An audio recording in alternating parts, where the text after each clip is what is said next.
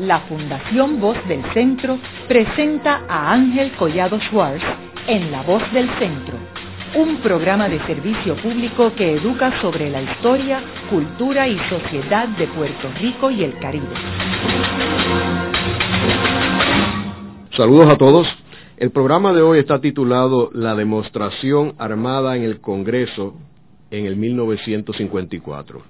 En este mes de marzo, de hecho el primero de marzo fue que aconteció esta demostración armada y estamos celebrando este acontecimiento en este mes de marzo del 2006.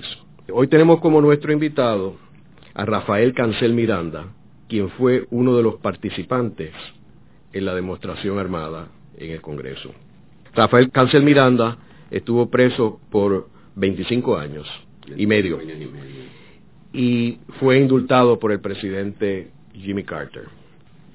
Eh, Rafael, eh, me gustaría ir un poco a los antecedentes tuyos y particularmente de tu padre, que entiendo que fue nacionalista. Eh, háblanos un poco sobre, sobre tu padre. Pues mi padre, que siempre digo que es uno de los orgullos más grandes de mi vida, porque me enseñó a ser hombre desde niño y a ser puertorriqueño y tener los sentimientos que tengo, que agradezco. Eh, él fue presidente de la Junta Nacionalista de Mayagüez por muchos años, cuando la insurrección o revolución nacionalista, como diría nuestro hermano, ella, él se fue a la montaña con un sable que tenía para participar en, los acontecimientos revolucionarios. Él, según vemos en los periódicos de aquel tiempo, se responsabilizó luego por todo lo sucedido en la zona de Mayagüez. Él también era íntimo amigo de don Pedro Luis Campos. Hay varias fotos en que ellos están juntos. Mi padre y don Pedro. Yo tuve el honor de que don Pedro durmiera en, en mi hogar, en casa, cuando él iba a la zona oeste de Puerto Rico, sobre todo a Mayagüez. Mi padre también fue sobreviviente de la masacre de Ponce el 21 de marzo de 1900 37, que fue cuando yo por primera vez vine a entender que teníamos un enemigo, porque mi madre había ido vestido de blanco y regresó vestida de rojo, pues para salvarse se arrastró por encima de los cadetes que ya habían sido asesinados y se trajo la sangre. Ahí es que yo tengo el primer impacto de que tenemos un enemigo. No podía pensarlo políticamente, pero alguien que quiera hacer daño a tus padres no puede ser amigo tuyo, a menos que tú tengas algo psíquico o algo que no está bien en tu cabeza. Eh, también él cumplió presidios por la ley de la mordaza. Cuando yo disparé los tiritos esos en el Capitolio norteamericano, mi padre precisamente estaba en el presidio, que un tiempo después sale, que sale en los periódicos cuando él sale de la prisión. Fue un nacionalista cabal, un hombre de mucha dignidad. Y su recuerdo, pues, siempre me enorgullece, siempre me enorgullece. Era comerciante también, pero más que comerciante era patriota. Como mi madre que era pescadora, mi madre de sangre, era pescadora de rincón. Sí, no que pescaba por placer, sino para vivir. Pues, más o menos. Eh, Rafael, y tú mencionaste que en tu casa se quedó Pedro Albizu Campo. Sí. ¿Tú tienes algún recuerdo de él? Sí, sí en una ocasión en que tengo varios, porque después acá en San Juan a su regreso, pues yo, yo era cadete de la República, y a su regreso iba a la calle Cruz Esquina, Esquina Sola a visitarle, al Ateneo, la calle Cruz Esquina Sola, el ese era mi mundo para ese tiempo. Pero una vez él habló en Mayagüez, Mayagüez, y mi hermano menor estaba vestido de cadete, y cuando él termina la gente se le va atrás y él se fue caminando hasta casa, de la plaza de Colón de Mayagüez hasta casa, que era de, de, dos pisos. Y al llegar a la casa habían como 500 personas que le siguieron a don Pedro, que le dijo a mi hermano, tú diriges. Y el niño y, dirigió. Y al llegar a la casa tuvo que dar otro discurso a la gente. Y siempre recuerdo las palabras que dijo, con ustedes sería suficiente para liberarnos no solo Puerto Rico, sino otros países con ustedes. Y dije, pero ¿qué es esto? En mi mente no cabía la idea de que ese grupo de gente de 500, pero después cuando viene el tiempo de las quejillas, el tiempo de eso, entonces yo entendí lo que quería decir don Pedro. Yo he citado esas palabras de él, incluyendo en unas memorias que escribí de, don Pedro para, para un libro. Y es, pero recuerdo eso, en particular esas palabras les dichas desde el balcón. Y don Pedro tenía una mente militar, él sabía lo que estaba hablando. Yo no entendía por ese tiempo, como yo no entendía lo de las radiaciones, porque la última vez que yo veo a don Pedro es cuando me vota Batista de Cuba, en el 52, y caigo preso otra vez en la princesa, cuando las toallas y las radiaciones, yo no entendía tampoco, pero don Pedro era químico. Y, después, años después, las mismas de estos nucleares admitieron que estaban haciendo esas pruebas con prisioneros, aquello de que estaban echando radiaciones. Pero la última vez que lo vi fue en la princesa, que yo me le escapo a la policía y me voy a la escuelita donde lo tenían, y recuerdo que me deja Felito Casas que le digo, preso, Pedro. Y entonces, pero tú estabas en Cuba, ¿qué pasó con Juárez?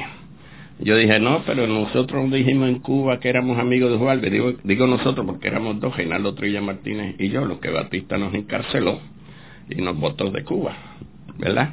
Y no mencionamos el nombre de Juárez porque entonces él también lo enterraba, lo, lo, lo encerraban. Recuerdo que él se preocupaba por lo que le sucedía a los, a los, compañeros, que esa vez se preocupó. Pero hasta ahí fue la última vez que vi a don Pedro en vida, en el 52, en La Princesa, eh, la última vez. ¿Cuándo es que tú te inicias al Partido Nacionalista?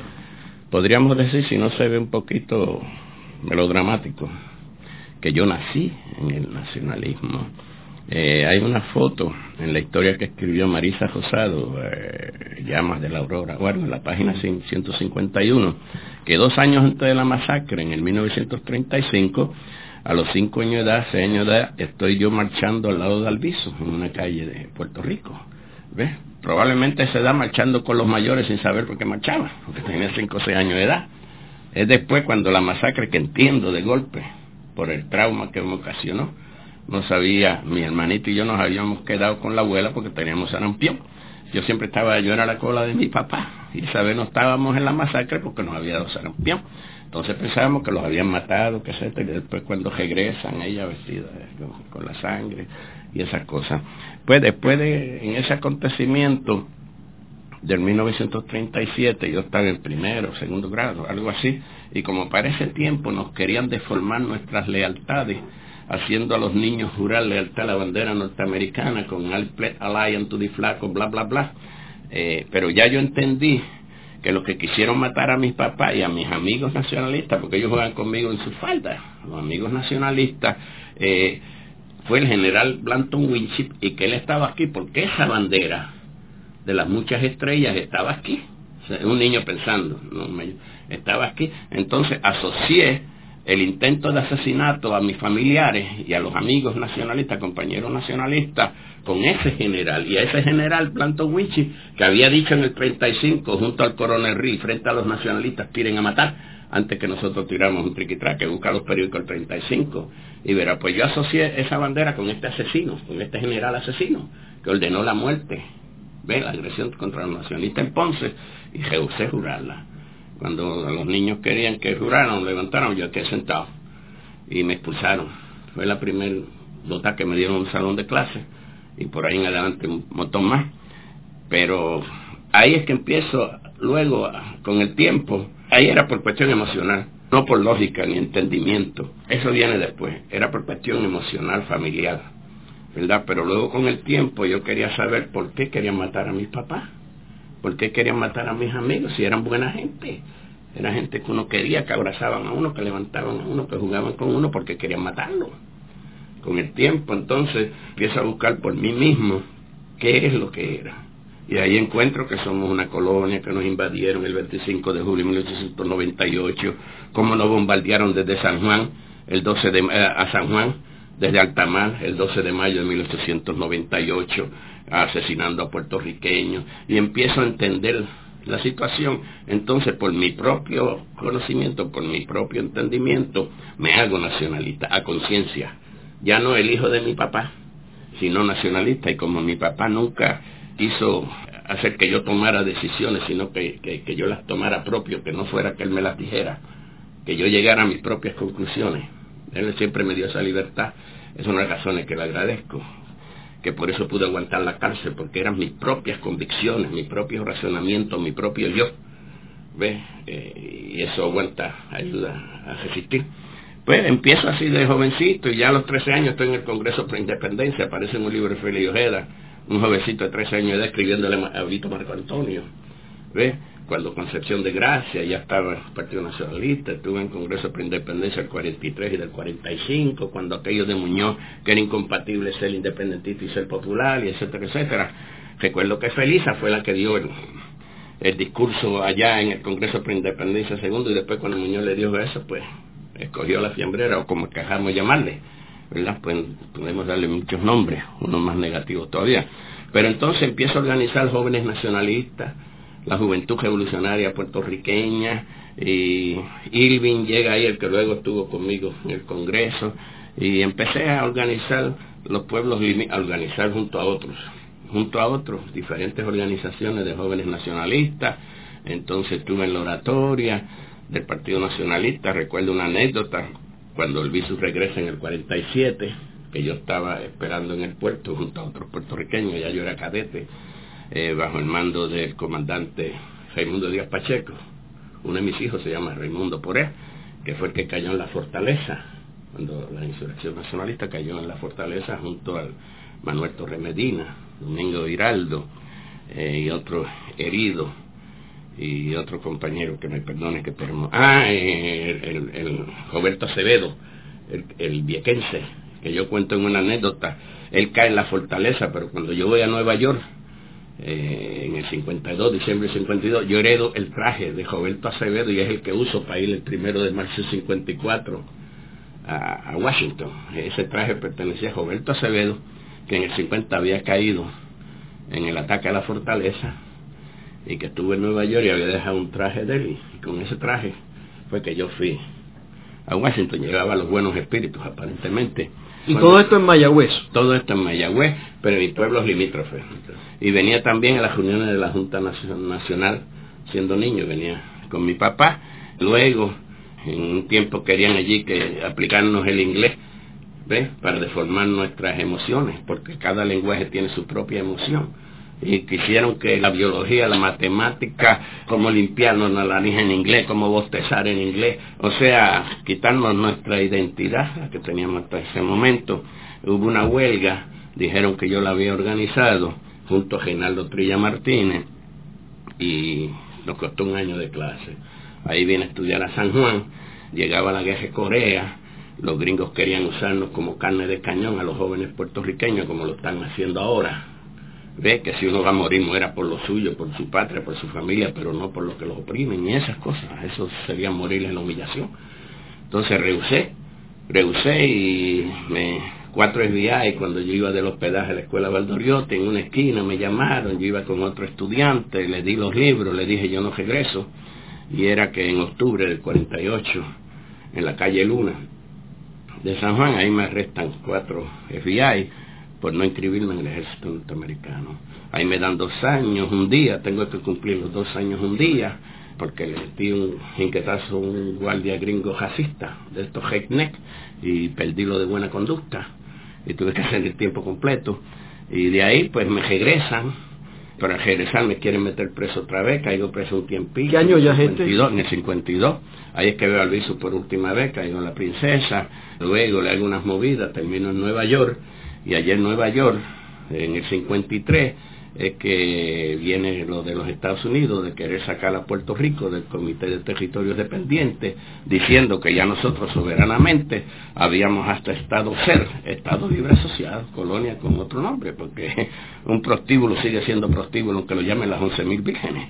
¿Ves? Entonces querían ese engaño y hasta ahí llego, lo demás me lo puedes preguntar. Rafael, pero antes de entrar en, lo de la ONU y quiero volver otra vez a, ese tema, me gustaría otra vez remontarme a cuando tú regresas a Puerto Rico. ¿Cuándo es que te vas para Cuba? Como a los 11 o 12 días después de llegar de Puerto Rico. Y allí es que consigues un trabajo que me estabas contando. Sí, en el túnel, eh, haciendo un... Primero no. Primero trabajé en obras públicas, dando pico y pala es que en Cuba había lo que llaman los botelleros. En Cuba estaba aquella la prostitución de los botelleros que cobraban sin trabajar y estaban los gajoteros y, todo, y la prostitución que eso era jampante y los tiros en la calle con los tigres en Mafejel y toda esa gente, Mafejel este y Orlando Boy estuvieron presos conmigo en Mario pero esa es otra historia. Cobarde como yo solo. De noche en el oscurecer y cuando nadie ve son unos valientes. Los que, el que puso la bomba esta en Barbados, después el avión ese que asesinó, que era el colaborador de este Posada. Ese estuvo en Mario, y yo lo conocí personalmente, el manchado, era un cobarde como él solo. Pero eso es otra historia, ¿verdad? Creo que la cuento en una anécdota, en, mis libros o periodiquitos. En términos de Cuba, ¿de cuándo es que, cuando llegaste allí, que empezaste a, trabajar en obras públicas y después en el túnel? Después en el túnel. Estos fueron trabajos de botellero. Yo dormí en la caja de resarcimiento, había un catra allí, yo dormí allí, en la caja de resarcimiento. Y este político, Aracelio Escubi, que era jefe, director de la caja de resarcimiento, recibía trabajos de botella de botella era que no iba a trabajar, pero cobraban. Pero yo los vi le digo, mira, dame ese, yo lo trabajo, un tal Lázaro Babot, ¿verdad? Y fui a, romper calles en Cuba trabajando como Lázaro Babot, porque era un trabajo que yo no sé ni quién era Lázaro Babot, pero allí me llamaban Lázaro Babot el santiaguero, porque los puertorriqueños hablamos como los orientales en Cuba, ¿verdad? Y estuve trabajando ahí un tiempo, eh, luego conseguí también a través de otro trabajo que era asignado de botella, pero dije, dame lo que yo lo voy a trabajar. Y de ahí que llego al, al túnel de Almendares, que cruza el río Almendares, y una Marianao y La Habana. Y ahí estuve ocho meses hasta que tuve problemas con el supervisor que era norteamericano. Le dijo unas malas palabras a los trabajadores cubanos. Yo terminé, empecé pico y pala, después me hicieron armador de tuberías y después terminé de cabecilla de una cuadrilla de trabajadores, de 12 o 15 trabajadores, entonces este gringo, supervisor gringo, la compañía era Raymond Concrete Pipe Company, era una compañía gringa haciendo ese trabajo, ese túnel, le faltó respeto a los cubanos, le dijo unas cuantas malas palabras a los cubanos, ellos no entendían, pero yo entendí, yo le dije las mismas palabras en inglés a él para atrás, le añadí un par que había aprendido en la cárcel, y le tiré con la charpeta encima y hasta ahí me duró el trabajo en el túnel. Al poco tiempo viene la policía de Batista. Batista cogió el poder el 10 de marzo del 52 y ya para agosto del 52 me habían metido preso en el campamento Tisconia y a Trilla y nos deportaron a Trilla, a Miami y a mí a Puerto Rico. Ahí es que caigo preso otra vez y veo a don Pedro por última vez. Y en diciembre de Ahora, cuando te deportan, ¿por qué cuando te deportan de Cuba y vienes a Puerto Rico te meten en prisión? Bueno, me estaban buscando por lo mismo por la cuestión del servicio militar obligatorio. Entonces se recibe una tarjeta allá en la casa y, mi doña, yo me había recién casado para ese momento y al salir de, la prisión y mi hermana me piden que no me deje caer preso, no que claudique, porque si no dejan de ser mi hermana y mi, mi esposa, porque era pedirme que dejara de ser yo que soy, para ser lo que ellos querían que fuera, que sucede muchas veces así. Entonces lo que inventamos mi papá y yo fue que yo me puse el último apellido de mi papá, que era Rodríguez, Rafael Cancel Rodríguez, y fui como Rafael Rodríguez, con la ayuda de otros, a La Habana, llegué a Santiago de Cuba, ah, y después ahí me muevo a La Habana. Entonces, por un momento dijeron, me acusaban de que yo estaba conspirando contra Cuba, contra Cuba no, contra Batista. Batista y Cuba son dos seres diferentes, como Somoza y Nicaragua son diferentes, ¿ves? Estos son los suelo esto, me acusaron de eso, pero realmente era porque la embajada norteamericana del que estaba Prio Socarrá de presidente, antes de Batista, ya estaba reclamando que fuéramos Trilla y yo, Reinaldo, que era mi hermano, a la embajada norteamericana, y nosotros decíamos que no tenemos que ir a la embajada norteamericana porque no somos norteamericanos. Ellos no son nuestra embajada porque no les reconocemos legalidad ninguna, que no sea la de la fuerza. Están aquí por fuerza que no somos norteamericanos, estadounidenses, y por lo tanto no teníamos que ir a la embajada a nada. Porque ellos averiguaron que yo estaba en Cuba cuando yo escribí un artículo eh, en noviembre del 51 elogiando la insurrección en Puerto Rico del 50. Yo no sabía dónde yo estaba, yo no a mi familia, no, nadie le decía, pero por ese artículo lo averiguaron. Entonces, pues reclamaban que yo fuera a la embajada y Trilla y decíamos que no, porque no somos norteamericanos, somos puertorriqueños, ellos no son nuestra embajada. Y ahí es que nos arresta. Luego cuando viene Batista el 10 de marzo de 52, con el tiempo nos arresta eh, y, nos mete en el campamento Ticornia. Luego de una breve pausa, regresamos con Ángel Collado Schwartz en La Voz del Centro.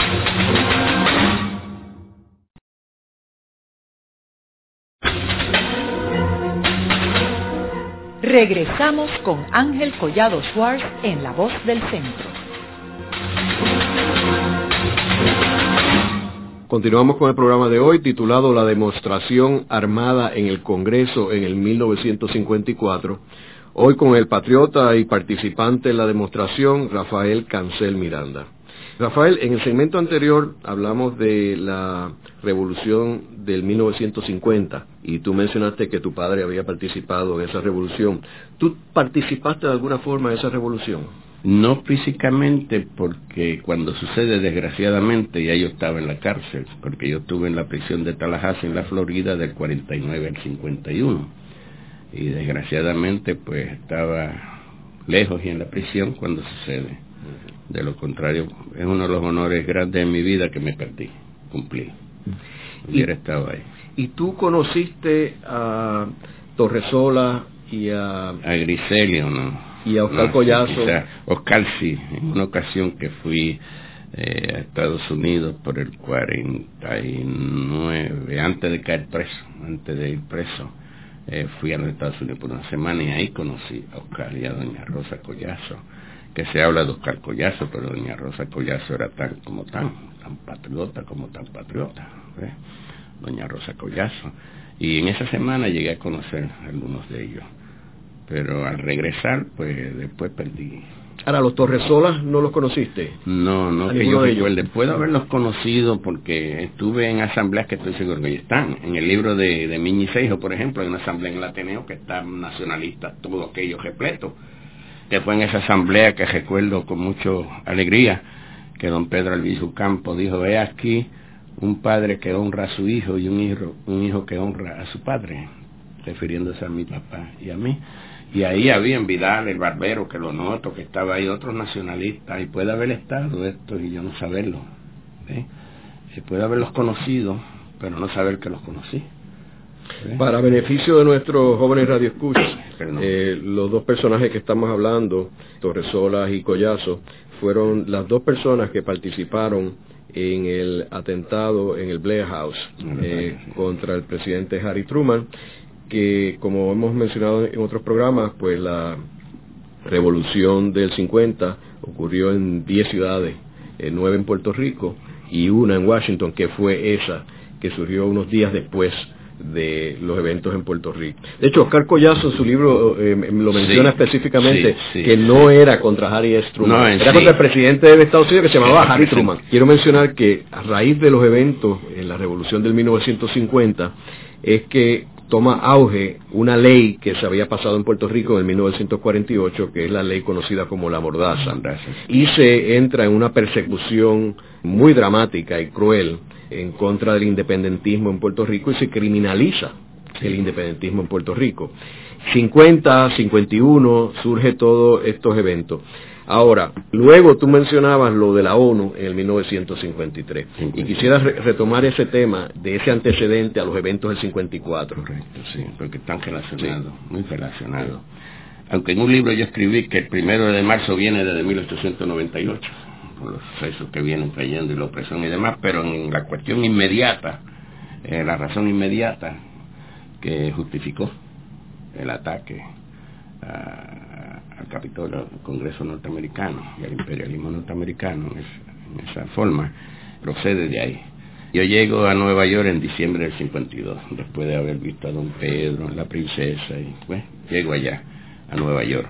Y me uno a la Junta Nacionalista de Nueva York y ayudo a organizar la Junta Nacionalista de Brooklyn. Y al momento, en el 53, eh, hasta el 53 el gobierno norteamericano se veía obligado a informar a las Naciones Unidas acerca de Puerto Rico porque estábamos en la lista eh, del Comité de Territorios Dependientes, de territorios colonizados. Estábamos en esa lista. Ellos querían sacarnos de esa lista diciendo que ya nosotros en el 52 libremente, entre comillas bien grandes, libremente habíamos adoptado o aceptado o estar a gusto con el Estado libre asociado, que soberanamente, como si un pueblo sin soberanía pudiera votar soberanamente. Los Estados Unidos, como querían sacar a Puerto Rico de ese comité de territorios dependientes, fueron usando a Fernández y a sus propios individuos, a, la ONU, a, a la Asamblea General.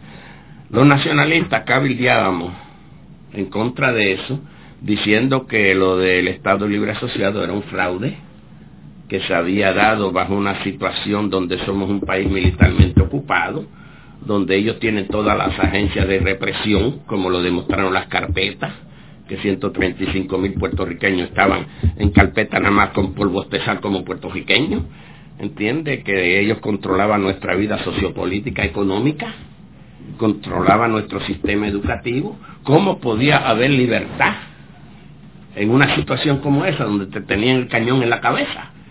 Por lo tanto, eso era un fraude. ¿Ve? Nosotros llevamos esa posición, pero eh, recuerdo que Guatemala, bajo Arden y la India nos apoyaron mucho. A final de cuentas, por el poder que tienen los norteamericanos, económico y militar, doblaron varias muñecas, como se dice por ahí, y lograron una votación de 18 a 26 y abstenciones. Los que se abstenían estaban a favor de nuestra posición si no se hubieran decidido a favor de la posición norteamericana. Pero tomar nuestra posición le hubiera creado represiones económicas, esto y lo otro. Bueno, la cosa es que ellos ganan, entre comillas, la decisión 18 a 26 y nos presentan ante el mundo, como dicen los gringos ellos mismos, happy, satisfied, slave. Bueno, la cosa es que decidimos, más tarde, ahorita lo dijo, bajo sugerencia de don Pedro, porque no eran órdenes, el nacionalista no tomaba órdenes, de lo contrario seríamos zombies como los soldaditos que usan guerra, que te dicen vete y mata y mata, ¿entiende? A quien sea, no era opcional.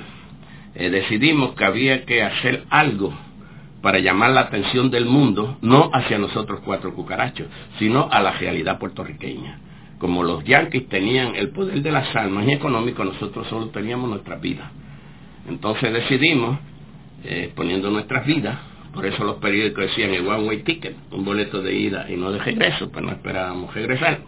Eh, decidimos que, que haríamos una demostración donde llamaríamos la atención del mundo hacia la realidad puertorriqueña y lo logramos si quiere saber algunos de los detalles, pues diría, pero ustedes fueron allí así. Bueno, decidimos hacer esto. Entonces empezamos la planificación. El 50 aniversario, por primera vez se supo, porque yo lo dije, por primera vez, eh, se supo que el que organizó eh, el ataque, organizó la demostración armada fue el licenciado Julio Pinto Gandía, que tanto Lolita, como Irving, como Andrés, como yo lo sabíamos, pero lo callamos todos estos años. A él lo asesinaron y lo desaparecieron en 1976. ¿verdad? El licenciado Julio Pinto Gandía es el que me trae las armas, es el que me recluta. Yo a otra persona no le hubiera oído esa proposición, pero a él ya yo sabía quién era. ¿Verdad? ¿Y por qué los escogió ustedes? Bueno, en el caso mío en particular, yo vivía en Brooklyn y fueron a ver si yo estaba dispuesto a hacer un viaje fueron Pinto, Julio Pinto Gandía, que donde quiera que esté, su alma esté alegre, fueron a verme y Lolita. Esto lo digo ahora porque ya 50 años, 52. Fueron a verme, me llaman aparte, entonces Pinto me hace la proposición de si como yo era más jovencito, yo tenía 23 años y parecía estudiante, si yo estaba dispuesto a ir a Washington para traer el mapa y averiguar cómo llegar al Capitolio de los Estados Unidos porque ninguno de nosotros había ido a Washington. Entonces, pues dos, tres, cuatro días antes o cinco días antes, eh, voy a Washington, sin alma, sin nada, sin identificación. Cojo el tren, voy a Washington, camino hasta que llego al Capitolio, subo las escalinatas y me siento en las mismas butacas que dos, tres, cuatro, cinco días después nos sentamos los cuatro. O sea, no fue que fuimos hacia la... ¿Ves? Y, regreso. Y entonces me uno al grupo, al comando en sí, porque primero porque creía en lo necesario y sigo creyendo en lo necesario que se hiciera lo que se hizo.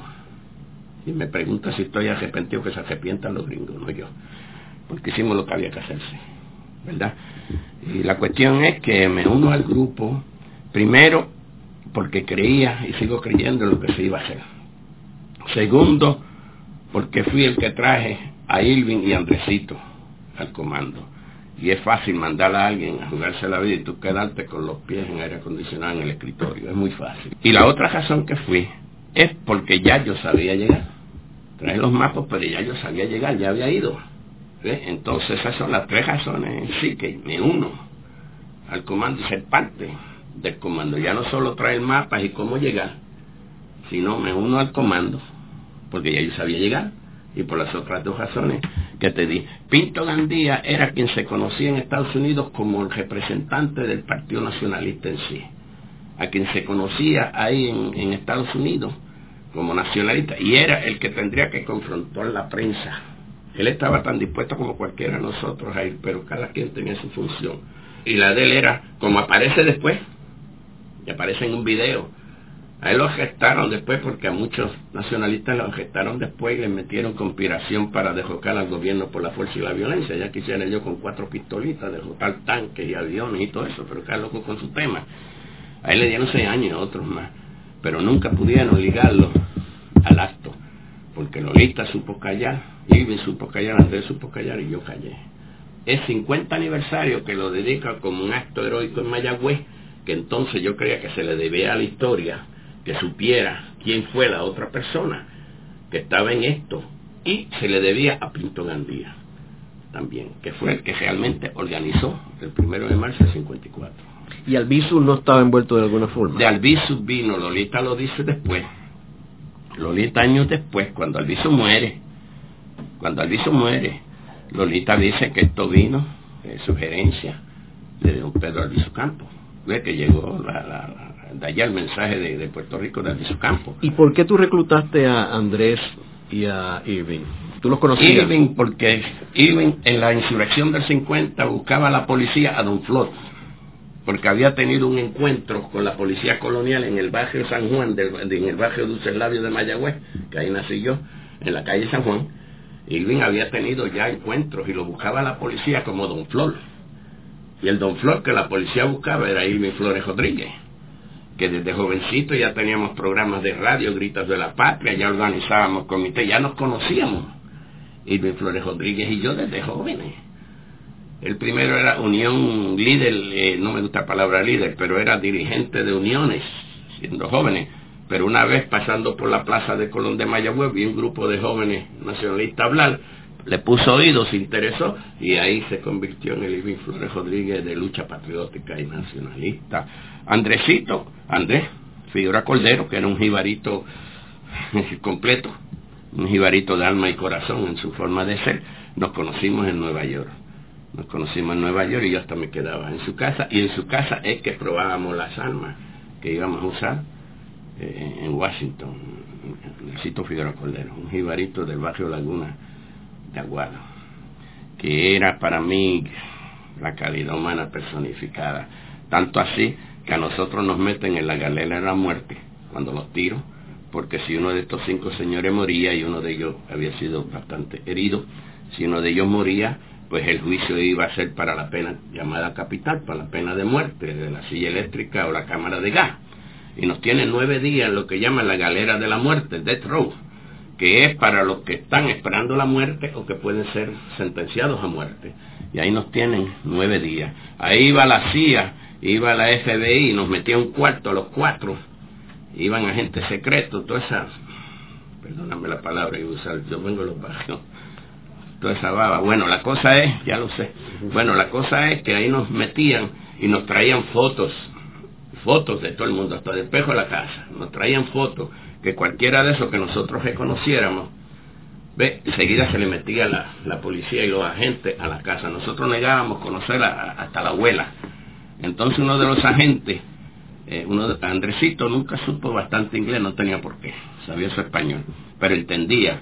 Entonces uno de estos agentes dice, si ustedes no cooperan, nos vamos a asegurar, le garantizamos la silla eléctrica, la pena de muerte, si ustedes no cooperan. Entonces Andresito, lo estoy viendo ahora, levantó la mano como un estudiante de, acá de la escuela. Me one favor, me one favor, que él quería un favor. Cuando la FBI y los agentes esto lo hacía, creen que tienen nosotros, se ponen lo más, oh, chango. ¿Ves? Por primera vez hasta nos llaman mister. Y a ninguno de nosotros nos importara cómo nos llamáramos. ¿Ves? Bueno, la cosa es que por primera vez nos llaman mister porque creen que tienen Andresito, que Andresito va a, a chotear ahí a media humanidad, a delatar a media humanidad y empezó, oh yes, Mr. Cordero, anything you please, we don't want to harm you, lo que usted quiera, no queremos hacerle daño, diga, usted, finalmente dicen, ¿qué favor quiere usted? Me first, electric chair, me first, electric chair, yo primero la silla eléctrica, no fastidiaron más, no nos llevaron más fotos, y así siempre recuerdo ese Andresito, él murió, cogió cáncer en la cárcel, haciendo eso.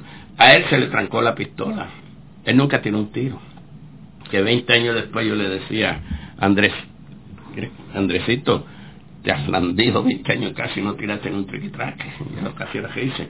Pero él decía, nadie se atreva a decir que yo no tiré un tiro, porque él quería pasar las mismas que pasáramos nosotros. A él se le trancó la pistola y nunca tiró un tiro. Cuando yo lo veo, porque a mí me cogen después de los disparos y eso, me agajan, qué sé yo qué, y no veo a ninguno de ellos, salgo al pasillo, tienen a Lolita agajada y, y Andresito está en el piso, yo creo que lo habían matado y es que como no pudo disparar, se entró a inquietazo con ellos, lo habían chocado.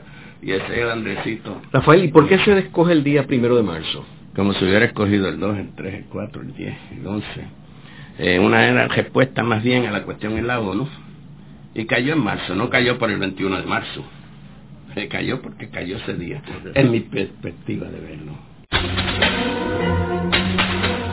Haremos una breve pausa.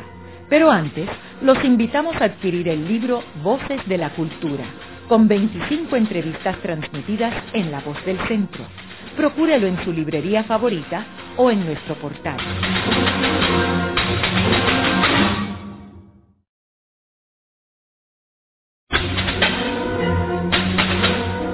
Regresamos con Ángel Collado Schwartz en La Voz del Centro. Continuamos con el programa de hoy titulado La demostración armada en el Congreso en el 1954. Hoy con el patriota y participante en la demostración, Rafael Cancel Miranda. Rafael, en el segmento anterior estábamos hablando de los eventos que ocurrieron el primero de marzo de 1954 en el Congreso. ¿Cómo empezó ese día para ustedes? Bueno, para mí empezó triste. Porque no era un viaje de placer. ¿Y tú estabas solo allí? No, no, eh, empezó triste cuando me despido de mis dos niños, pues vaya, se me cayeron un par de lágrimas, que yo esperaba no volverlo a ver, morir, como esperábamos los cuatro. Y fue un viaje triste. O sea, fue una despedida con ellos. Sí, ellos estaban todavía, tenían dos años un día, estaban dormidos todavía, sabían. Y pues fue triste, salir, porque no era un viaje de placer, era algo que uno tenía que, hacer, uno estaba convencido que había que hacerlo, costara lo que costara, en cuanto a la vida personal de uno. ¿Ve? Y fue un viaje triste. Ahora, después que nos montamos en el tren, eh, donde nos acompaña Pinto Gandía, licenciado Julio Pinto Gandía, se despide a nosotros en el tren, en la estación del tren, pues eh, nos sentamos en el tren, creo que Lolita, bien Andresito delante y yo por acá mirando.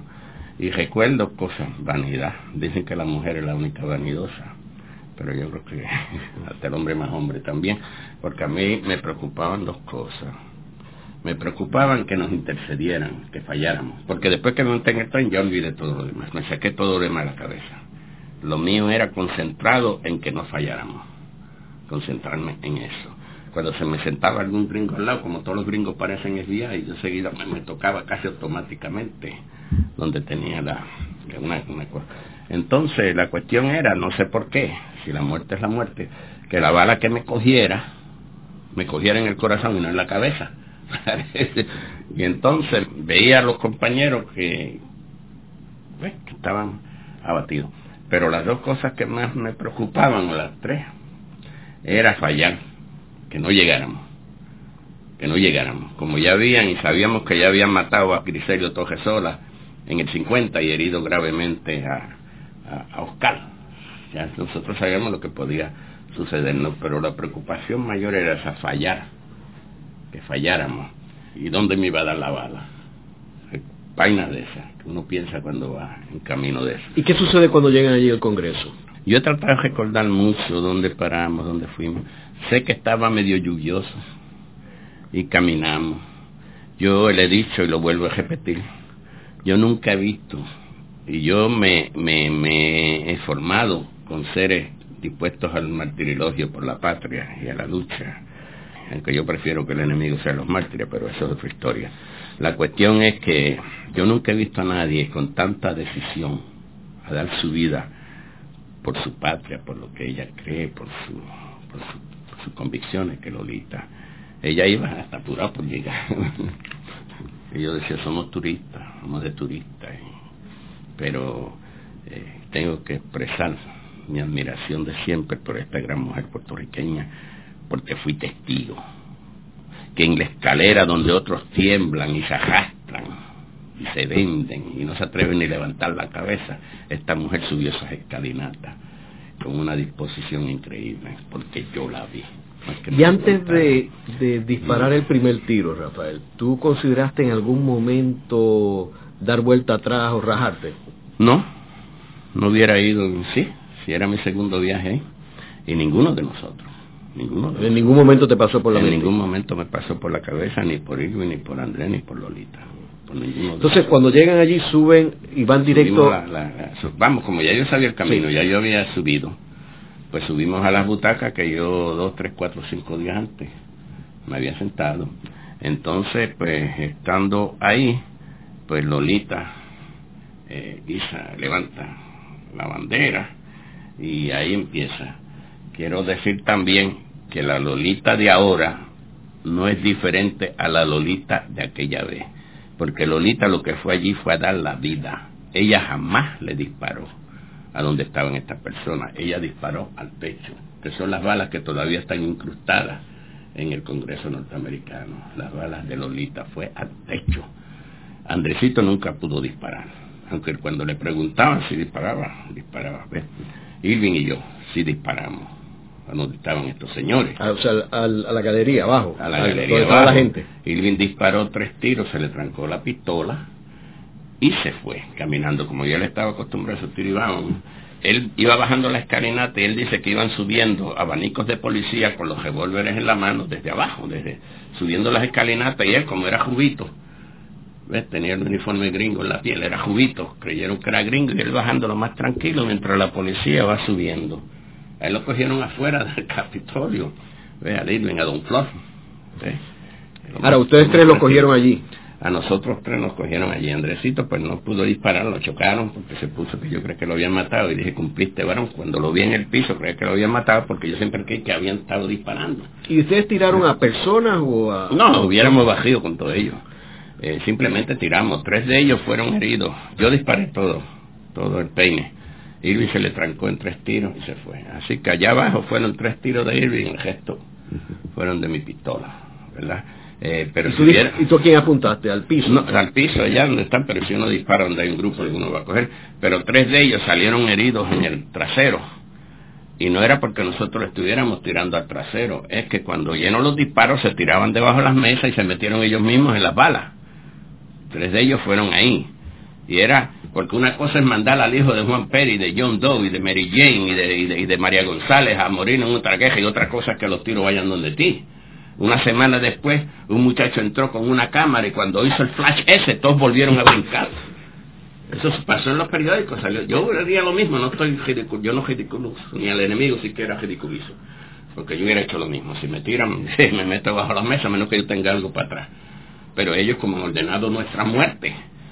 Los primeros disparos los empezaron ellos el 12 de mayo de 1898, después cuando nos invaden, después cuando la masacre de Ponce, cuando la masacre de Río Piedra, ¿Ves? Cuando la masacre de Utuado.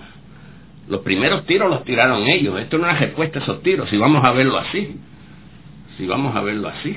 Rafael, ¿y entonces qué sucede? ¿La policía los captura ustedes sí, no, no, no. Nos o coge allí, o sea, eh, de pronto, cuando a mí se me acaba el primer peine, como creo que me están disparando, ¿ves? De allá. ¿Y no habían personas al lado de ustedes allí en la galería? No, habrían, pero fíjate, yo estoy concentrado aquí en esto. ¿ves? Tiene que haber habido porque cuando se me acaba el primer peine, yo me pongo detrás de una butaca para poner el segundo peine creyendo que están disparando, y ahí es que me agajan. Siento cuando alguien me hace así, en la mano, ahí es que me agajan. Entonces me levanto, miro para todos lados y no veo ni a Lolita, ni a Andresito, ni a Lilvin, hasta que salgo al pasillo. Entonces veo que unos orangutanes de estos tienen agajado a, a Lolita y Andresito lo ve en el piso y digo, cumpliste varón, creyendo que lo habían matado, pero es que lo habían chocado ¿verdad? Después pues nos arrestan, eh, en un tiempo después, horas después, aparecen con Irving, me lo llevan donde mí, a mí me estaban dando el, el interrogatorio eso que llaman tercer grado, después a mí me cayeron siete de ellos encima, yo tengo la quija y todo eso, pero en ese momento, pero yo tiene mi buen cantazo. Bueno, la cosa es, eso de quedarse lado idiota. Bueno, la cosa es, y que me perdonen los, que quieren poner la otra mejilla, ponemos la otra mejilla y nos la rompen también. La cosa es que hacía, se enjollaba así como que te guaca encima si no responde, ¿verdad?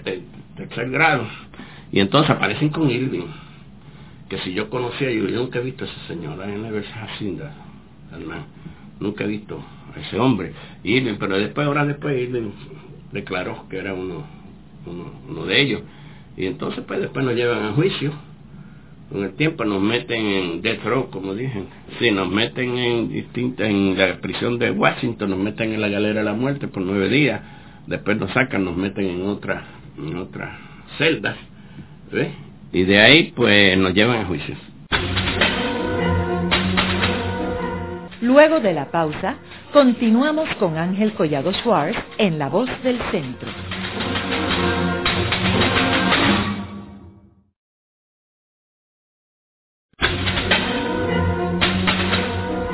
Continuamos con la parte final de La Voz del Centro con Ángel Collado Schwartz. Pueden enviarnos sus comentarios a través de nuestro portal www.vozdelcentro.org. Continuamos con el programa de hoy titulado La demostración armada en el Congreso en el 1954. Hoy con el patriota y participante en la demostración, Rafael Cancel Miranda. Rafael, luego que son ustedes llevados a la prisión allí en Washington, ¿qué sucede después? ¿Cuándo es el juicio?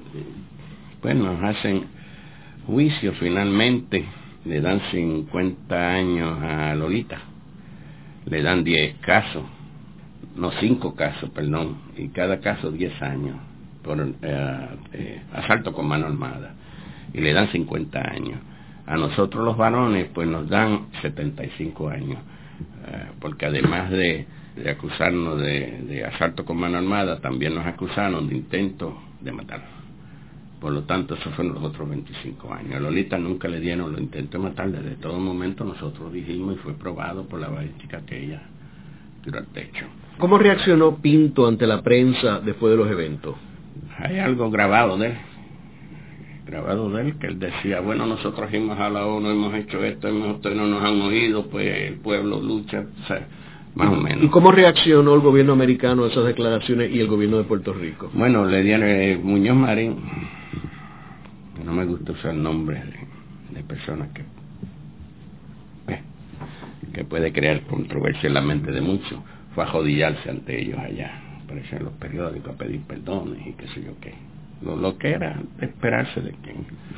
Lo que no haría un Alviso Campo, por supuesto, ni, ni un Valero Bernabé, ni un Pachín Marín, ni una Blanca Canales, ni una Lolita. Él fue a jodillarse allá a pedir perdón. Sería perdones, por supuesto, porque no por nosotros.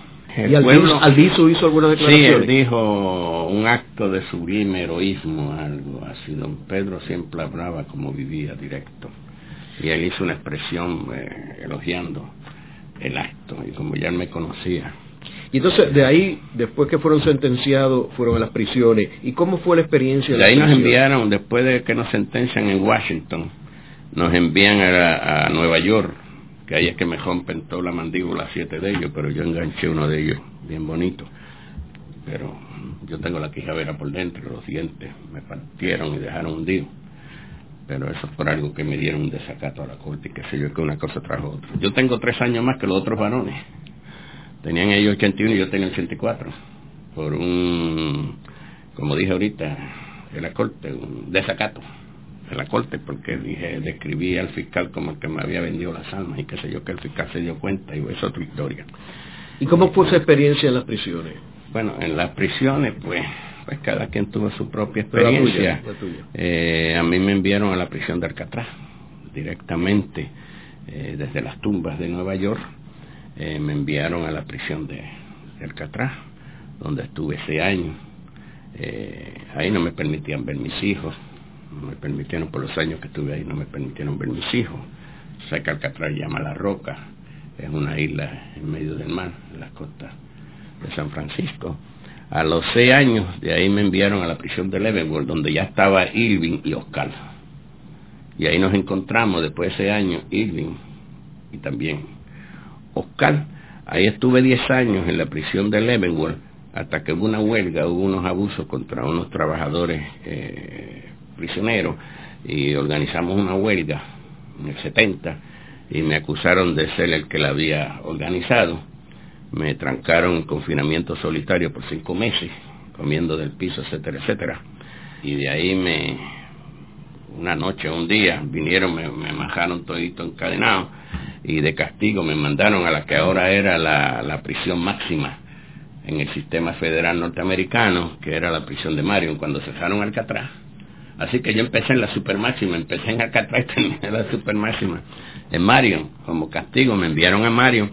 Ahí hubo otra huelga y terminé que me pusieron 18 meses en un programa que tienen que llaman Behavior Modification Program, con unidades de control, donde usan drogas, Valium, Torres, Prolixin. Si, si no, eso no funciona la maceta y ahí me tuvieron por 18 meses en ese programa. Estuve nueve años en la prisión de Mario hasta que la gente, eh, la campaña del pueblo, nos sacó de la prisión. Y Rafael, ¿y cómo reaccionaban los otros presos? Bueno, al eh, principio no entendían. Era como hablarle del hombre en la luna o la mujer en la luna, lo que sea. Era como hablarle de eso. Pero cuando sucedió lo de George Jackson en las prisiones de Estados Unidos y lo de Ática, el preso llamado común, empezó a concientizarse y ya escuchaban y a veces hablaban más de las cuestiones sociopolíticas que de otra cosa. Y se vieron muchos de ellos empezaron a verse como víctimas, como yo les decía, ustedes están empujados por situaciones que ustedes no se dan ni cuenta, porque algunos de ellos me decían, no, pero yo tomé mi decisión. yo decía, sí, pero esa decisión te arrinconó la situación sociopolítica económica que tomaste esta decisión sin darte cuenta de lo que te estaba empujando hacia ahí. Ah, Rafael, ustedes durante este periodo el gobierno de Estados Unidos trató de eh, y le ofreció que si ustedes pedían perdón lo sacaban libre. Sí, sí, eh, sí, Ustedes nunca aceptaron. No, por cuatro años estuvieron visitando a Lolita en las distintas prisiones, a Irving, eh, a Andresito, a Oscar y a mí por cuatro años, hubiéramos salido cuatro años, pero más, más, más, más preso que, que cuando estaba en Alcatraz, porque nos habíamos convertido en un símbolo de lucha y de resistencia, y ellos querían convertir esa bandera de lucha en un trapo, y la única manera que podría lograrlo era si nosotros nos dejábamos. Y por cuatro años estuvieron haciéndonos ofertas de que si pedíamos perdón, salíamos al otro día, y nosotros decíamos los que tienen que pedir perdón son ustedes si ustedes no nos hubieran invadido, nosotros estaríamos tirándole flores en vez de balas. Cosas así por el estilo. Después que aceptáramos condiciones y le decíamos, ustedes no tienen ningún derecho legal para imponernos condiciones a nosotros. Y después nos pedían que dejáramos la lucha o la violencia. Yo decía, ustedes son los violentos. Y así, por cuatro años estuvieron hasta que la lucha del pueblo, incluyendo el pueblo norteamericano, hasta que la lucha del pueblo los forzó a sacarnos de la cárcel cuando nos les convertimos en una espina en la, en, la de esto internacional que llevaban de que los derechos humanos de Karen y donde quiere en esos cinco nacionalistas. Rafael, tú mencionaste en términos de estos eventos del 54 y que tú este, no estás arrepentido de haberlos hecho, etc. Yo quisiera que no fuera necesario. Rafael, ¿cómo tú armonizas esta estrategia con la estrategia de desobediencia civil que utilizó Gandhi en India y que logró la liberación de India de Gran Bretaña. Igual que creo en la desobediencia civil de la lucha en Vieques, aunque no participé y lo decía en la radio y decía los por qué. Yo decía que gringo que me toque, gringo que va para piso conmigo, porque no tenía derecho a empujarme, pero respeto el valor, porque es una forma de lucha también. Lo grande de nuestro pueblo es que después de 108 años en que nos han tenido secuestrados, y tú sabes el síndrome de Estocolmo, la relación enfermiza entre el secuestrador y su víctima, el secuestrado, la víctima, depende tanto del secuestrador que lo sublimiza, lo glorifica. ¿Qué es lo que sucede aquí? Nosotros somos un país secuestrado desde 1898 y eso afecta psíquicamente a miles y miles de puertorriqueños que si tú le preguntas no saben ni por qué. ¿Entiendes? Piensan como piensan, si es que eso es pensar ¿Entiende? Así que ese es el Puerto Rico que estoy viendo de hoy. Ese es el Puerto Rico que estoy viendo de hoy. Pero ningún puertorriqueño, ningún puertorriqueño es mi enemigo. Yo no lo veo como mi enemigo, lo veo como un víctima. El menos víctima es el independentista porque todavía no ha perdido su derecho a ser, su, capacidad a, saberse eh, capaz de ser libre. Los víctimas son los que ya han perdido esa capacidad de ser libre. O los Estados Unidos, los norteamericanos de las 13 colonias le tenían miedo a la independencia. Uno de los primeros presidentes de los Estados Unidos, John Adams, o Samuel Adams, está en la historia. Dice que cuando el pueblo de las 13 colonias sospechaba que, los revolucionarios luchaban por la independencia, los evadían como si tuvieran lepra. Y en aquel tiempo no tenían la técnica que tienen hoy para meterte lo que ellos quieren en la cabeza. En aquellos tiempos lo positivo es que yo veo un pueblo que no ha muerto. Cuando llegamos aquí a Puerto Rico el 12 de septiembre, el día del y llegamos a Puerto Rico el 79, aquella ola de, de, puertorriqueños con sus banderas, miles y miles esperando en el aeropuerto, me demostraron que el pueblo puertorriqueño vive todavía. En el programa de hoy hemos discutido los eventos que acontecieron en el Congreso de los Estados Unidos en 1954, que fue una demostración armada que participaron cuatro puertorriqueños y hoy tenemos a uno de ellos, eh, uno de los dos sobrevivientes de, ese eh, evento, que es Rafael Cancel Miranda, que es un patriota y un hombre que ha sido vertical e incorruptible a través de su vida y que puso su vida por la causa de la independencia de Puerto Rico. Muchas gracias, Rafael. A la orden. Esta ha sido una producción como servicio público de la Fundación Voz del Centro. Los invitamos a sintonizarnos la próxima semana a la misma hora. Y recuerden que pueden adquirir el libro Voces de la Cultura en su librería favorita o en nuestro portal